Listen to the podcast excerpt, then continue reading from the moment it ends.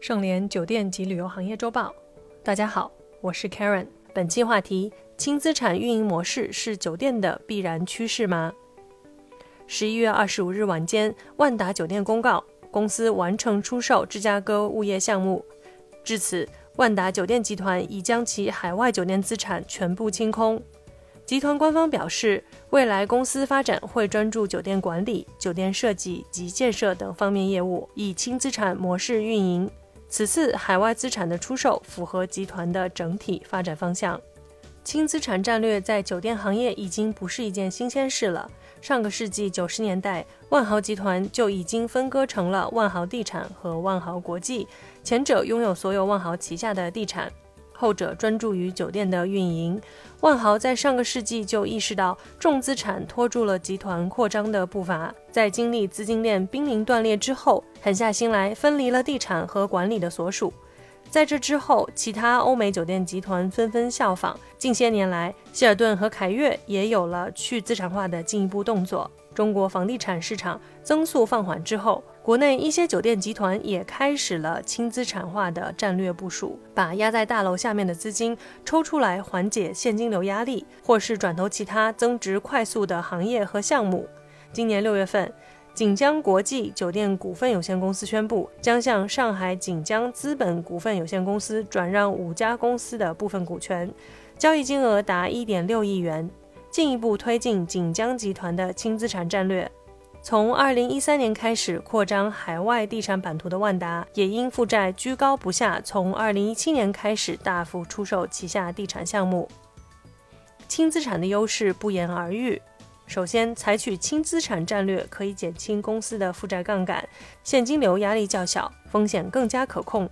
尤其是在金融危机或疫情等特殊时期，为了美化惨烈的现金流，很多集团都有相应的去资产的举措。其次，长线的轻资产战略降低了酒店集团的扩张成本，也有利于集团专注于自己的核心业务，从而使酒店品牌的扩张能够提升速度。万豪集团在分离轻资产与管理公司后，旗下的酒店从五百家迅速攀升至了七千多家，并于二零一六年成为了全球最大的酒店品牌。而重资产酒店集团的优势在于对酒店的绝对控制权，而且对酒店品牌和质量的维护相对全面。重资产地产集团下的酒店品牌，如香格里拉、半岛和太古，尽管在全球酒店市场的占比较小，但也能够在全球声名显赫。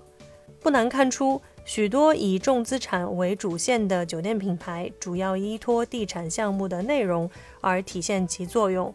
而回头看看目前的轻资产品牌，大多也是先由购买或租赁物业开始发家致富的。